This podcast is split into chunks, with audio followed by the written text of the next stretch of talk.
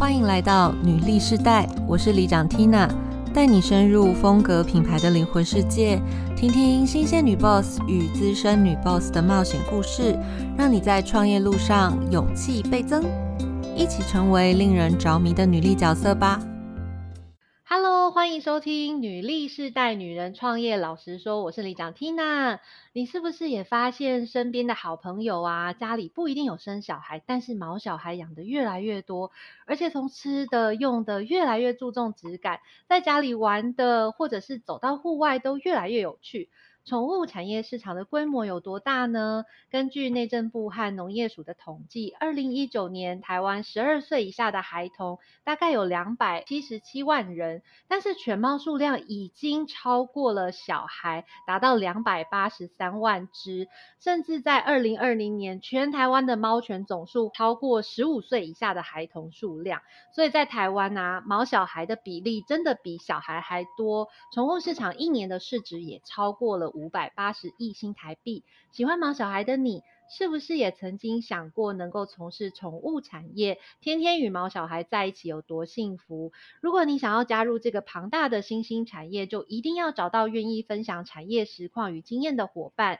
懂得美脚，让你少踩雷。所以今天我们就要欢迎丰硕新创业智库创办人 Emma，欢迎。嗨，大家好，缇娜好。刚刚有提到，就我觉得身边其实有蛮多好朋友，他们家里其实都有猫猫啊、狗狗这些，然后也可能有考虑过相关的行业，有研究过。但是我也是第一次听到说，哎，原来宠物服务产业还有一个孵化基地来帮助这些从业者或者是新跨入业界的伙伴，是不是可以先请 Emma 简单介绍一下丰硕新创智库你们在做的事情呢？丰硕新创产业智库呢，其实是亚洲唯一是以培育宠物产业的创新人才为主的机构。那我本身其实主修设计的专业，那我曾经跨过七个差距颇大的产业。那这几年呢，投身了宠物产业。在这个创新育成中心里面，我们结合了宠物产业的专业、产业面跟商业面等等，而且我们携手的是商业工会共同的协作。所以我们在两年半之内呢，其实智库培育的伙伴超过一千三百位。那借由人才的培育、产学的携手、资源整并的方式呢，协助宠物产业呢往正向循环发展。所以，举凡如果你想要进入宠物产业，或者是对宠物产业有创新想法的，都欢迎您来找我们。谢谢 Emma 的介绍，因为我刚刚有听到你说，哇，原来你过去跨了七个不同的行业，又是什么样的起心动念让你有机会可以走到这个宠物产业里面？我知道你们在北市有一家宠物旅馆。我记得在事前跟你聊的时候，也有提到说，哎，你觉得跨业的这些产业经验啊，其实能够为你带来很多优势，但是同时也有非常多的挑战。可不可以请 Emma 跟我们分享一下这些部分？那我其实可以先跟大家聊聊我之前从事的行业，跟宠物产业其实差距真的非常的大。那我曾经服务过 Four A 的广告集团跟大型的制药公司。那我本身其实是主修设计的。那我也曾经拿过亚太艺术奖。那服务的品牌呢，大家可能会觉得它比较高端，比如说 LVMH、a s l a d e r 或者是 Bulgari 这一些的。可是我在二零一七年的时候，因为一个念头，而且也受到好朋友的邀请，所以呢，我们这两个人呢，就经过大胆的假设，就进入了这个完全不同的产业。我现在回头想想，我都觉得朋友跟自己非常的勇敢。然后这时候我就觉得很想要给自己鼓鼓掌。在之前的产业里面呢，因为我多半是以跨业营运为主，所以我的职业的范围里面会有美学设计或者品牌深耕，甚至是口碑行销。那我也因为执行过大型的专案，所以我比较能够看到产业的缺口跟市场的短板。那么也因为跨国的工作，所以我明白要成就一件的事情，需要集合众人之力，而且要将产业的基础能力垫高拉平，才能打造生态圈。其实我们那时候在营运的初期遭遇了非常多的困难，包含了好的伙伴哪里找，客户群怎么建立，甚至是如何访谈客户的同伴动物，这些的状况多不胜数。也曾因为不同的逻辑，所以被两批的员工凌晨开除过。这个应该是我人生非常记忆深刻的。但是最终我们还是坚持下来了。那其实我们改变了很多的方式，也找了业外曾经努力自修的伙伴来。所以在家里训练融入我们的核心价值，而且我们在工作的职场里面设计了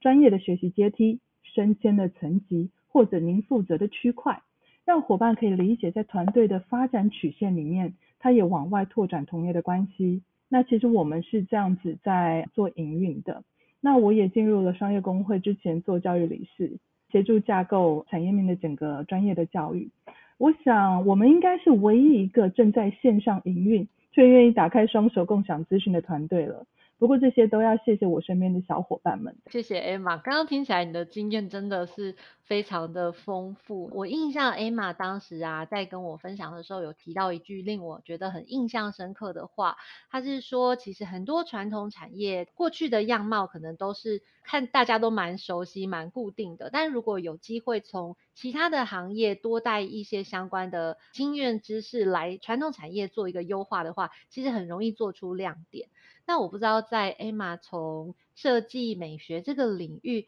再来到宠物这个产业的时候啊，当时你们在自己的这个宠物旅馆这个部分做了哪些跟其他同行业不同的服务选择？我们的宠物旅馆其实位在商业区的市中心，它非常的精华地带，而且我们是整栋的。那时候很多人都笑我们说，哎，为什么你们要弄个整栋的？那常常会有人在心里想说，嗯，不知道你们可以撑多久。可是其实我们整栋是有原因的，我们在每一楼层上面都有不同的设计。比如说一楼其实我们是接待区，我们一个时段只接待两组客人，而且我们当初最开始的时候只有两张桌子、六张椅子，就表示说我们一个时段只能接待两组的客人，主人们能够坐下来告诉我们他们的同伴动物的需求，让他们不要是被追赶然后很着急的。我们的小伙伴们也能去认识客户的同伴动物，让同伴动物可以舒缓不紧张这件事情。那我们的二楼其实是我们的游戏教室跟我们的备餐的空间，还有我们住宿的地方。可是你会发现，二楼完全都没有同伴动物在里面，因为我们不关笼的。我们只有在早上的时候呢，在那个空中廊道会有同伴动物在那边晒晒太阳，躺在姐姐哥哥的腿上 晒晒太阳跟按摩这样子。那三楼是我们的那个小小运动场。那其实我们把我们的同伴动物当成小朋友一样在看待。那怎么样让家长愿意而且放心的交给我们的宠物旅馆？这是我们想要营造出来的特色，也让家长可以知道说，我们对待同伴动物的感受是跟它是一样的。这是我们在营运的核心价值里面很重要的一块。谢谢 Emma，因为刚刚我其实有偷偷 Google 了一下你们的宠物 旅馆，然后我发现大家其实评价很好，而且还都会尊称这里面照顾服务的伙伴。你说哥哥姐姐们，他会说这些老师，然后觉得他的。小宝贝在这里受到一个很专业的照顾，我看见你们顾客一些很共通的体验。但我印象你跟我在分享的过程里面也有告诉我说，宠物产业表面上看起来是很可爱呀，非常有亲和力的感觉，让人很向往。但其实真正在中间的从业的过程，会发现说，哎，其实因为它牵涉。照顾啊，动物啊，这些其实它的法规非常的多，也包含我们社会环境里面，我们确实很少做这个饲主的教养前教育，所以让这个从业人员在里面面对了非常多的挑战。那我也相信很多想要在这个宠物行业创业的朋友，是真的很喜欢跟毛孩子在一起，但他真的不一定了解这些商业经营或者是这些法规面的难题，包含 Emma 自己可能也是。一样，那能不能再多说一些你们的孵化基地啊？有没有哪些服务是可以帮这些新进入的宠物从业者，他可以不踩雷？那其实，在丰硕新创产业智库，它其实有一个培育的角色。那其实每一个跨业者都会觉得说，哎，宠物产业好有趣哦，超可爱，每天都跟宠物在一起。那在外面的渲染之下，大家都会知道，宠物产业其实是一个可以自己创造商机的造园产业。因为其实，在台湾，在今年有登记的犬猫数量大概近三百万只了，这是有登记的哦。没有登记的黑数远远多过于这个数，再加上周边的相关各类的服务跟开发，其实这个产业是非常有机会成为造园产业的。可是每一个创业者、每一个跨业者进来的时候，他其实会满脑子不知道要从哪里开始。所以育成中心从专业的课程到专业的人员实数，一直到专业的证照，甚至到后面的商业模式的建立，顺利的导入业界，其实这个是育成中心在做的事情。回到刚刚讲的兆源产业的核心价值，其实很多人都会说，我就是照顾啊，或者是我用先进的科技啊，或者是我做手做零食，它就可以达到兆元吗？其实不是。这个产业之所以有能力、有机会可以达到兆元产业，其实是因为四个字，就是因为动物福利，由动物福利创造所有的宠物业的产值。不管是服务，或者是数位，甚至是创新科技，这所有的一切的围绕，都是为了让我们的同伴动物活得更好。所以，所有宠物产业的造园产值，其实由动物福利创造出来的。就是因为有动物福利，所以饲主才会对于这些专业的服务，还有比如说 service 这一些的，他会很注重，比如说吃食啊，或者是饲料啦这一些的。当然，有庞大惊人的产值，伴来的就是很庞大的风险。如果你的专业都不够，就会是个灾难。不管你是品牌、企业或是雇员，你只要出事，就会被宠物主、社会舆论等等的压力生吞活剥。鉴于我们在市场上看过这么大一圈，我们提供的会是专业的学科、相关的法规法令，透过基地的协助，会产生了商业模式，透过新创发表的方式展现于投资者的面前，协助我们的新创者不只能取得专业的能力，也取得执行的资金。我们还跟商业工会一起合作，辅导顺利进入业界，让新的跨业者能够跟同行的伙伴一同协作。我们不是竞争，我们是一同协作这个角色。记得在跟 Emma 聊天的过程里面，你一直提到一个打群架的概念。刚刚也跟我们听众朋友分享说，哎，其实围绕着动物福利这个概念，其实我们有非常非常多可能的衍生服务。那我呢，虽然没有养宠物，但是我刚刚听起来就很像是现在越来越把毛小孩当做我们的家人。所以，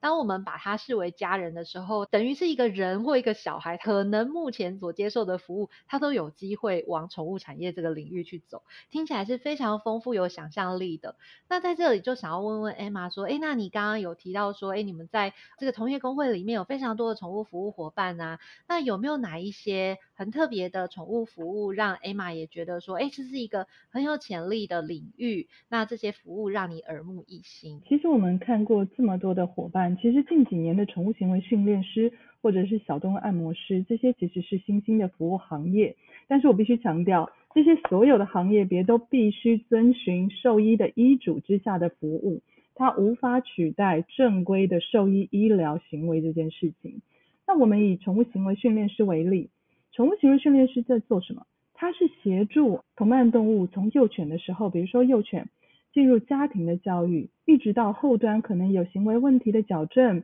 在不违背同伴动物天性的状态之下，能够更好的融入人类的家庭。那其实宠物行为的训练师本身就是一个高风险、高专业的行业。那我们也会依照这个职业的本身的能力制定标准，同时依循这样的学习模式，奠定未来的专业基础。比如说，台北市宠物商业同业工会就协同了丰硕产业智库，一同开办这样的专业课程，是由国际级 L4 的导师。其实台湾只有两个 L4 的导师，我们的导师是台湾第一个拿到国际级 L4 最高等级的导师。那还有一位是我们的专业的理事，他自己本身也是行为训练师，而且是攻击犬的专业。那由深入浅出的授课，让伙伴可以了解这个新兴行业所必备的能力。要成就一个宠物行为训练师，他可能需要三百只、五百只、一千只都还不够，所以它其实它是一个高风险、高专业的行业。我印象中，你好像在之前有跟我分享过一个叫做小米游记的公司，记得你跟我说，诶，他甚至还入选了亲子一百大的创新教育项目。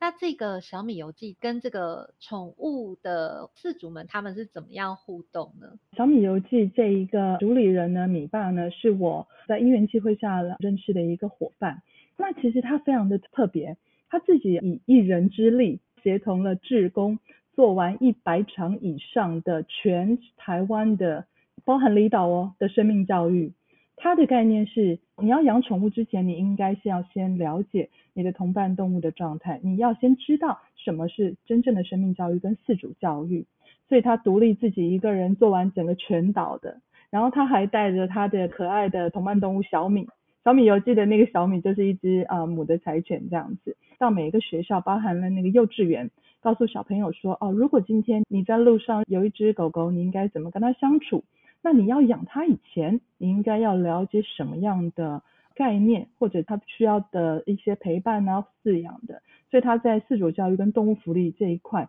做的不遗余力，那刚好也跟智库的核心价值其实非常的 match，所以我们才会一起做这一块。那我们也其实推动的是中养不弃养这个概念，因为其实不管你是领养或购买，其实你一定要陪他到最后一秒钟，尽好你的饲主责任才是最棒的。艾玛，我有点好奇，刚刚有提到说，哎，可能你们在育成基地里面，甚至会跟这些刚跨入宠物产业的这些伙伴们一起讨论他们的商业模式。那像你刚刚讲的这两家。是你们的投资项目吗？还是有一些你们最近刚好有在启动的项目，是你觉得很值得跟我们分享的？小米游记它原来它自己就有的，因为我们觉得它的那个前面的四主教育非常的棒。那刚好它今年也进入了那个亲子一百大创新教育唯一一个以生命教育与呃宠物教育为主的入选。扣除他们之外，我们自己本身培育的伙伴里面有社会企业，有社会平台。也有同伴动物的教育这件事情，其实很多元化。所以其实育成中心产出的会有两个面向，一个可能是自己下来做，跨越者自己下来做；一个是我们产出值得投资的标的物。那其实我们现在就已经有一些伙伴。想要投资 不同的标的物，只是我们的新创发表还没有正式的开展这样子。你刚刚提到说，可能宠物训练师啊、按摩师啊，或者是生命教育、自主教育这一块，其实目前都是看起来刚开始有一些小火苗，希望能够培育更多这样的产业伙伴。那在这个过程里面，如果我们的听众伙伴是正在考虑加入宠物产业的这些朋友们，那不知道 Emma 有没有什么重点的提醒啊，或是好。的建议可以提供给他们。其实每一个人想要投入宠物产业，一定有他的热情。创业呢，热情很重要，但是对于每一个产业的风险认知更为重要，因为这个是你能确保你能站稳脚步的一个关键。我个人会觉得，在进入每一个产业之前，我们最应该要做的事情是认识而且理解产业的真实面，不是透过外表包装，而是透过专业的学习架构跟业界导师。的带领跟认知不偏颇不隐藏，而且我们能直面真实，是认识产业最好的选择。其实育成计划正是这个核心概念，让我们可以正规的走在这条路上。你可以知道你自己适不适合，省去你可能投了上百万上千万，然后买了一个教训，可是发现自己原来不合适。所以我会建议先从认识业界为主，从学习专业开始，认识真正的产业，找出自己的优势。让自己试着能够成为产业的代表队，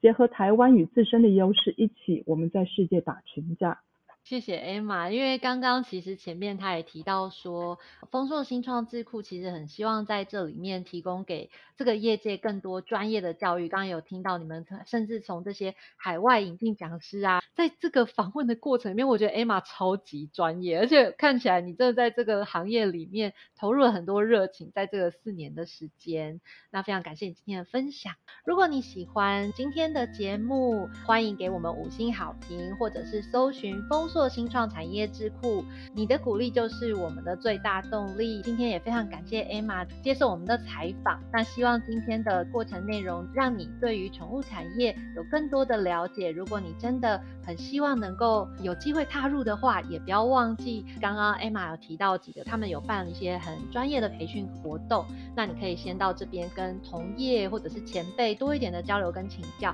那你在这个行业里面就可以找到更多的伙伴一起同行。这也是我们和 Attitude 里面觉得非常重要的一个价值。如果你喜欢今天的节目，请你推荐给你身边的好朋友，与我们一起在空中相会。我们会分享女性在创业路上所经历的酸甜苦辣，让你搞懂比努力更重要的真能力，一起梦想变现。记得追踪订阅我们哦，拜拜，拜拜，谢谢。